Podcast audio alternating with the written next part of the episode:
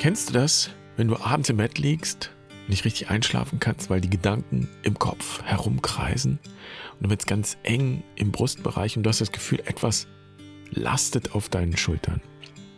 Manche überfällt das auch mitten am Tag, gerne gepaart mit Herzrasen oder Schwindel oder auch Migräneattacken oder auch all dem gleichzeitig. Und klar setzen wir uns zuerst mit den äußeren Symptomen auseinander, aber meistens spüren die Betroffenen selbst, da ist noch mehr. Das ist psychosomatisch. Die äußeren körperlichen Symptome haben auch eine innere Entsprechung. Das sind Stresssymptome. Und das heißt, es sind Anzeichen für eine Art Überforderung. Und dann weißt du nicht, wo du anfangen sollst und die Gedanken drehen sich im Kreis. Etwas ist zu viel, zu komplex, zu groß. Viele versuchen das Ganze zu lösen oder auch zu verhindern, indem sie sich besser organisieren. Es gibt Dutzende von Coaching-Angeboten, die dir helfen wollen, im übertragenen Sinn, den Dschungel aufzuräumen oder Teile davon. Das Problem ist ein bisschen, dass ein Dschungel nun einmal nicht aufgeräumt ist denn dann ist es kein Dschungel mehr. Und was passiert, wenn man den Dschungel beseitigt, das können wir im Amazonas in Brasilien erleben. Und genauso wie wir dort feststellen, dass wir den Dschungel ganz, ganz dringend brauchen für das Leben die Kreisläufe des Lebens, genauso bringt es nicht wirklich etwas, den Dschungel des Alltags beseitigen zu wollen. Wenn es schlecht läuft, ist am Ende alles noch anstrengender und noch schlimmer als vorher. Und dann wird auch klar, wenn wir mal in dem Bild bleiben, was es tatsächlich braucht. Eine Art Survival-Training für die Seele. Wie überlebe ich im Dschungel des Alltags und des Lebens?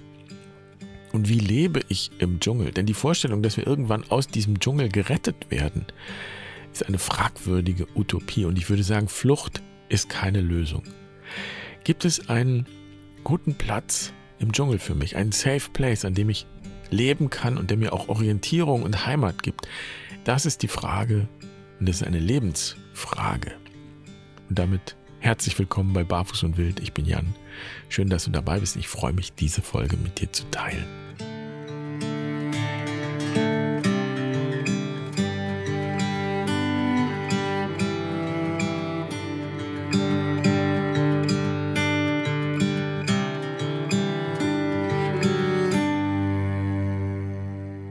Als ich im April nach Italien gefahren bin, da war hier der Frühling noch in den Startlöchern. Und als ich dann Anfang Mai nach drei Wochen wiedergekommen bin, da fand ich mich praktisch im Dschungel wieder. Das Gras ein Meter hoch, alle Bäume in vollen Grün und Pollenalarm. Und seit vielen Jahren hatte ich zum ersten Mal wieder mit Heuschnupfen zu tun und das war ziemlich unangenehm. Ich habe kaum die Augen aufgekriegt, die Nase lief und das Ganze ist dann schön runtergewandert in die Bronchien, hat sich zu einem allergischen Asthma entwickelt. Ich schätze mal, dass die geballte Ladung an Pollen einfach zu viel war. Außerdem war ich erschöpft von der Reise und ich war dann sehr dankbar, dass es Medikamente gibt, die die Symptome lindern und so hat sich das nach ein paar Tagen auch wieder gelegt. Dennoch hat mich das beschäftigt, dass ich allergisch reagiere auf etwas, das völlig unschädlich ist und mir an sich überhaupt nicht schaden will. Pollen sind harmlos. Das sind ja keine Viren oder sowas. Pollen haben nicht den Plan, mich als Wirt zu benutzen und auszubeuten oder aufzufressen. Ich erzähle das, weil mir daran deutlich geworden ist, dass es auch in anderen Bereichen des Lebens ähnlich ist. Mit Stress im Alltag zum Beispiel. Stress machen mir ja viele Dinge, die mir auch nicht wirklich schaden wollen. Meine Arbeit zum Beispiel. Ich liebe, was ich tue. Ich bin unendlich dankbar dass ich mich hier bei Barfuß und Wild mit all meinen Lieblingsthemen befassen kann und dass es Menschen gibt, die mir dafür auch noch Geld geben, sodass ich davon leben kann.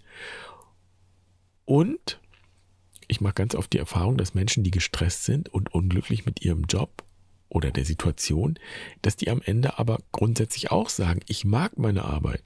Ich möchte gar nichts anderes machen. So geht's mir. Und trotzdem habe ich manchmal Stress.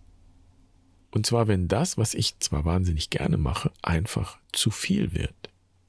Wenn zum Beispiel so viele Dinge anfallen in der Woche, dass am Freitag der Podcast für den Sonntag noch nicht fertig ist und dann werde ich schon ein bisschen nervös und kann auch ganz schön ungemütlich werden. Ich bin dann zum Beispiel kurz angebunden, ich habe keine Muße für Smalltalk oder lange Gespräche am Tisch. Und es gab Zeiten, da wäre ich regelmäßig nachts aufgewacht mit Schweißausbrüchen, Herzklopfen, Beklemmung, schaffe ich das noch? Ich muss das noch machen, ich muss das noch machen und so weiter. Und natürlich kann man sagen, ja, selbst schuld, hätte es ein bisschen früher angefangen oder die Prioritäten anders gesetzt, dann hätte den Stress jetzt nicht. Aber das hilft natürlich nur bedingt weiter. Und der Punkt ist ja, irgendwas ist letztlich immer.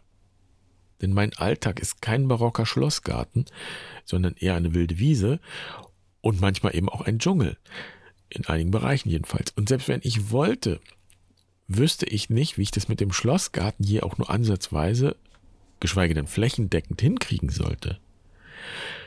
Und ziemlich extrem habe ich das erlebt, als die Kinder in unser Leben gekommen sind. Und ich glaube allerdings, dass mit Kindern nur deutlicher sichtbar wird, was sowieso auch da ist. Spätestens da habe ich jegliche Hoffnung auf perfekt gestutzte Buchshecken oder sowas aufgegeben, um in dem Bild zu bleiben. Selbst wenn jemand einen barocken Schlossgarten hinkriegt, ehrlich gesagt sind mir solche Leute eher unheimlich, dann wäre auch dieser Garten endlich.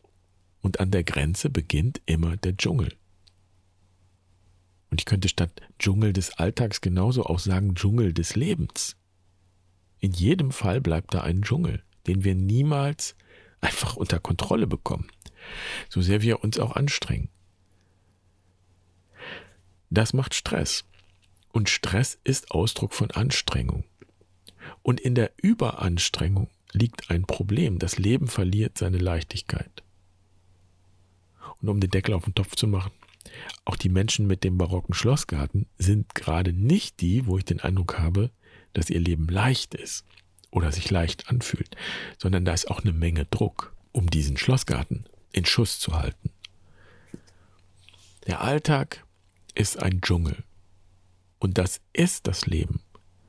So viele Dinge geschehen gleichzeitig. Die Welt ist komplex. Und die Freiheit, die wir haben, erfordert auch, dass wir immer wieder Entscheidungen treffen. Und Dinge geschehen, die unsere Pläne durchkreuzen. Das ist so. Und wenn das Stress macht, dann ist das auch ein Stück weit normal. Stressforscher sprechen ja auch von positivem Stress. So ähnlich wie ein bisschen Lampenfieber die Konzentration und Wachsamkeit erhöhen kann. Aber wenn es zu viel wird, dann wendet sich der Stress gegen uns selbst. Und so betrachtet wäre Alltagsstress oder Lebensstress dann so etwas wie eine allergische Reaktion auf das Leben. Und das meine ich, das Leben ist ja keine Krankheit, es will uns nicht schaden. Und trotzdem können wir allergisch reagieren mit Stresssymptomen eben. Und natürlich kann man sagen, das ist ganz normal, Allergien gab es schon immer und Stress gehört auch zum Leben. Trotzdem ist der Eindruck ja verbreitet, dass sowohl Allergien als auch Stress, Alltagsstress, erst in der Moderne und besonders im Industriezeitalter zu einem großen Thema geworden sind.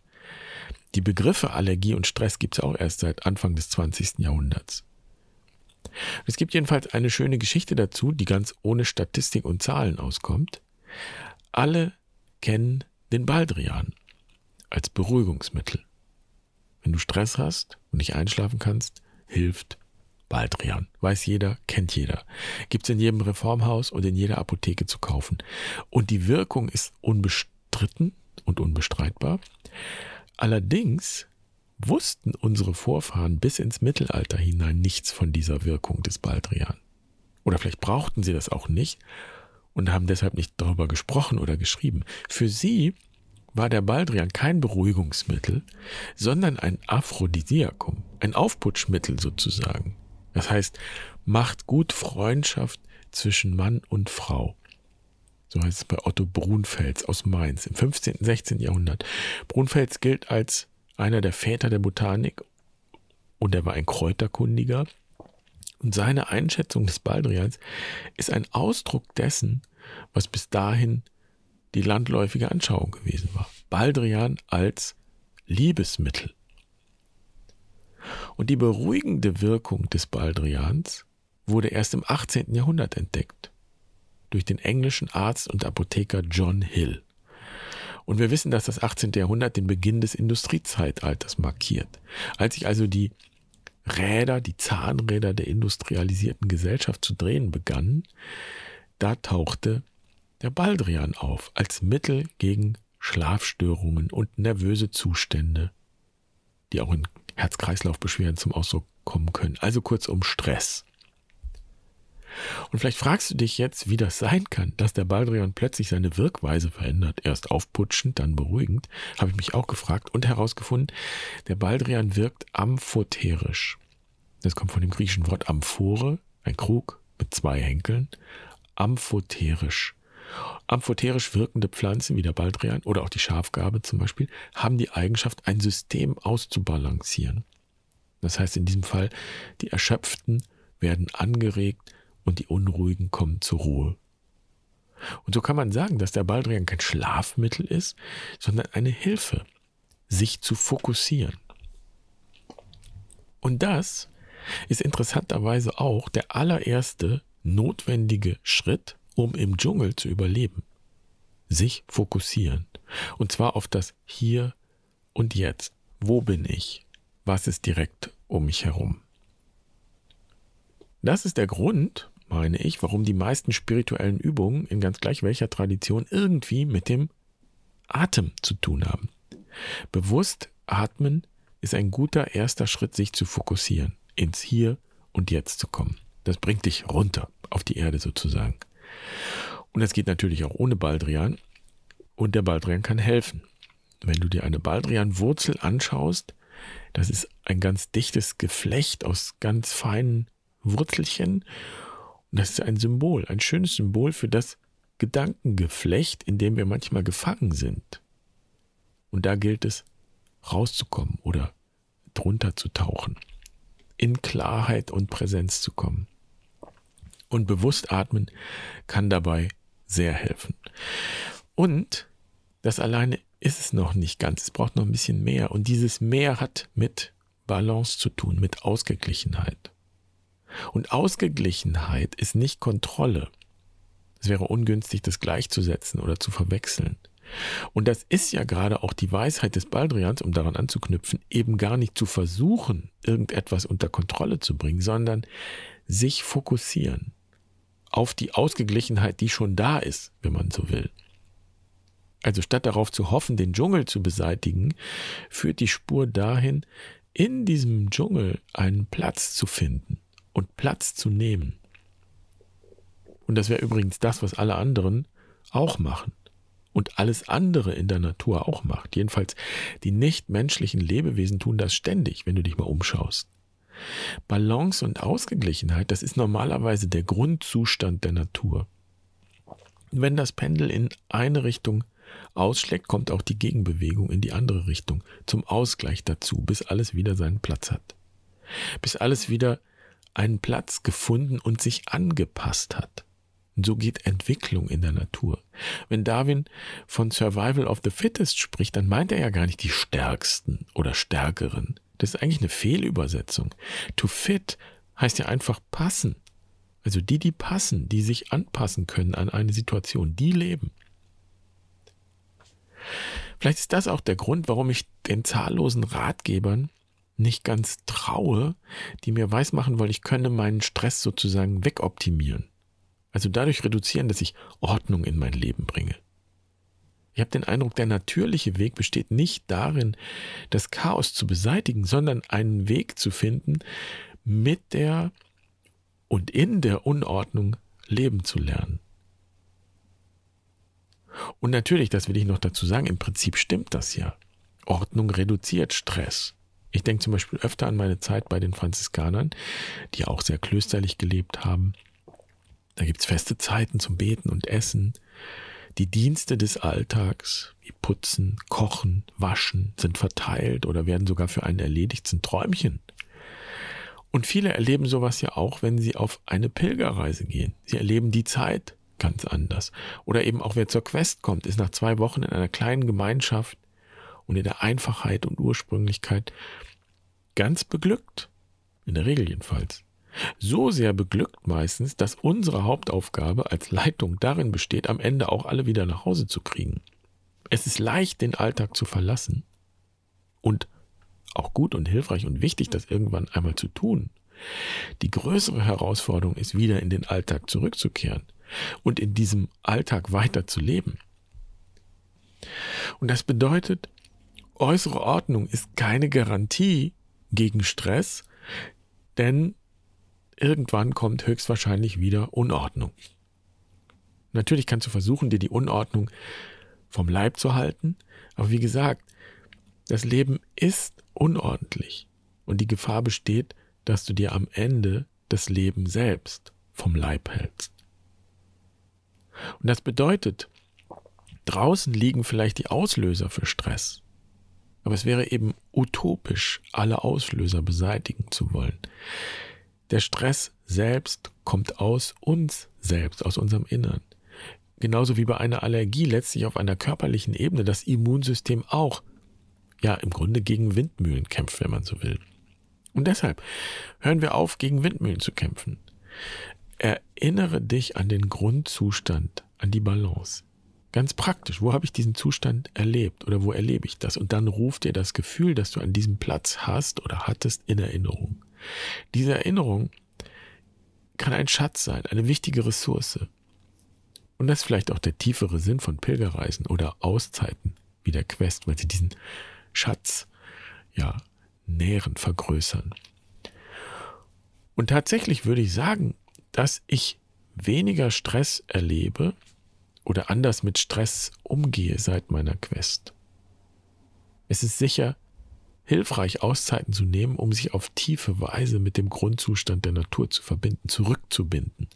Religion kommt von religio, sich rückbinden.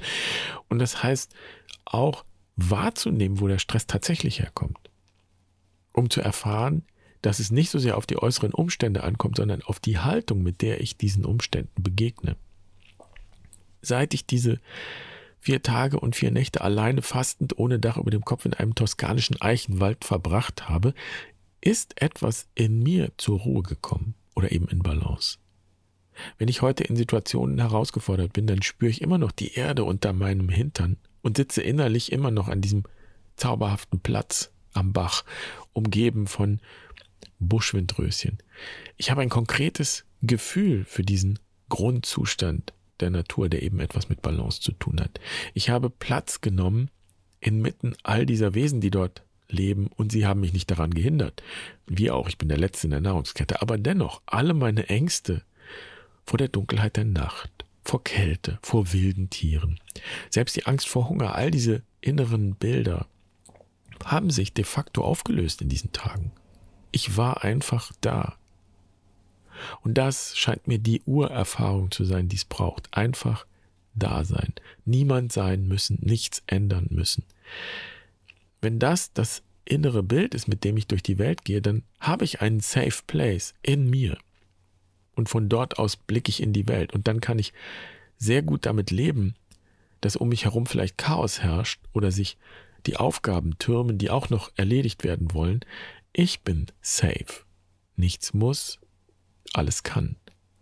Und dann kann ich mich zum Beispiel daran erinnern, dass es in Ordnung ist, wenn ich nur einen kurzen Podcast mache.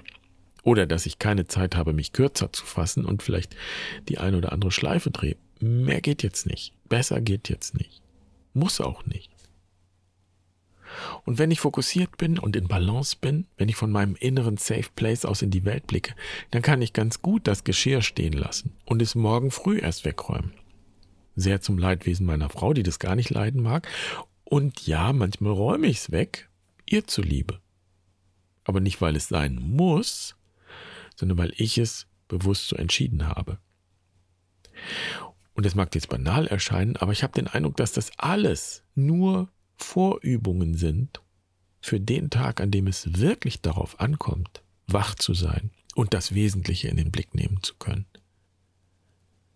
Und das wäre ebenfalls eine Qualität, die im Dschungel hilfreich ist fürs Überleben, das Notwendige tun, das jetzt möglich und dran ist, in einer herausfordernden Situation, worin auch immer die bestehen mag.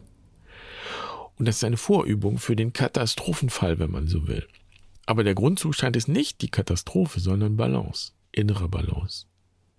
Man könnte auch sagen, ganz sein. Viele verwechseln ganz sein mit perfekt sein. Das ist mein Eindruck. Sie kommen auch zu uns in die Seminare und Kurse mit einer großen Sehnsucht, ganz zu sein, auch ganz bei sich zu sein. Das bedeutet aber nicht, dass alles Herausfordernde, Schmerzhafte und Leidvolle und Chaotische dann erst fort sein muss, damit das möglich ist. Ganz sein bedeutet, mit all dem da sein zu können. Also daraus ergeben sich drei Survival-Hacks für den Dschungel des Alltags. Oder ich erweitere für den Dschungel des Lebens. Warum nicht? Alltag ist Leben, Leben ist Alltag, der Rest ist Fußnote. Erstens, atmen. Vom Kopf in die Füße oder auch in den Hintern. Spür den Hintern auf der Erde. Und wenn du das Lebensrad kennst, dann weißt du, dass das die Qualität des Südens ist. Alles beginnt im Körper, im Körpersein, könnte man hier auch sagen. Zweitens, den Grundzustand wahrnehmen, Balance. Frieden. Frieden ist nicht die Abwesenheit von Konflikten, sondern Frieden ist das Ganzsein. Das bedeutet ausgeglichen sein. Und dieser Grundzustand hilft dir wirklich da zu sein. Nicht nur bei dir zu sein, das leicht, sondern da zu sein. Und diese Balance bedeutet, die eine Wahrheit löscht die andere nicht aus. Das klingt theoretisch, aber darum geht's. Wenn du zum Beispiel ein sehr großes Appellohr hast, dann wäre es hilfreich, fokussiert zu bleiben und in Balance. Die eine Wahrheit löscht die andere nicht aus. Nur weil jemand sagt, es ist aber kalt hier, heißt das nicht, dass du gleich losspringst und die Heizung aufdrehst. Zum Beispiel. Und wenn jemand sagt, finde ich aber doof, dann musst du das nicht gleich persönlich nehmen. Also das ist die Spur. Das ist Balance, Ausgeglichenheit. Wenn du das Lebensrad kennst, erkennst du hier die besten Qualität.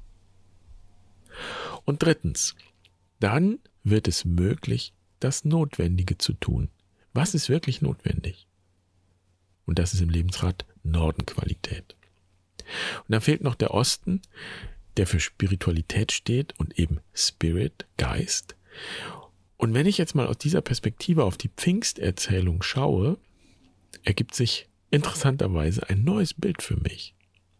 Ich habe bisher immer gedacht, die Jünger und Jüngerinnen haben sich nach der Katastrophe eingeschlossen der Katastrophe des Kreuzes, die haben sich eingeschlossen, weil sie ängstlich waren. Und dann musste der Heilige Geist in Feuerzungen erscheinen, um ihnen Feuer unterm Hintern zu machen, sozusagen, um sie praktisch rauszutreiben aus ihrer Depression. Tatsächlich ist es vielleicht andersrum. Weil sie in ihrer Kammer waren, im Obergemach, wie es heißt, konnte die Geistkraft kommen und wirken. Schon Jesus hat ja aufgefordert, sich beim Beten in der Kammer einzuschließen. Und Kammer ist nichts anderes als ein Symbol für unser Inneres, das Herz, die Seele, nenn es wie du willst. An diesem Ort, an diesem inneren Ort beginnt das Reich Gottes, inwendig. Und gerade denke ich, dieses Atmen, sich fokussieren, Dasein, Ausgeglichenheit suchen, um das Notwendige überhaupt in den Blick nehmen zu können, das ist genau dieses in die Kammer gehen, in die innere Kammer gehen, da präsent sein, sich öffnen.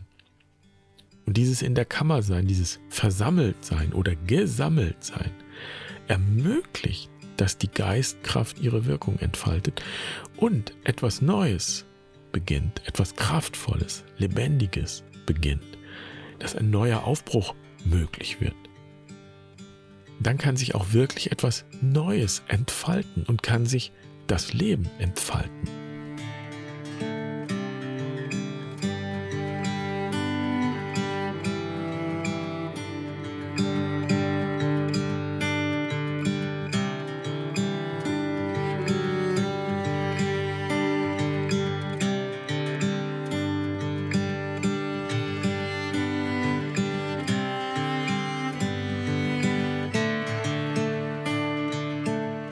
Viele sagen uns, ich würde ja so gerne eine Quest machen oder mal pilgern, aber ich traue mich einfach nicht. Ich traue mich nicht alleine zu sein, ich traue mich nicht auf Essen zu verzichten und so weiter.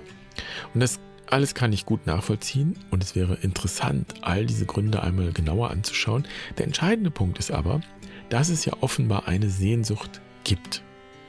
Sonst würde ja jemand nicht sagen, ach, ich würde so gerne.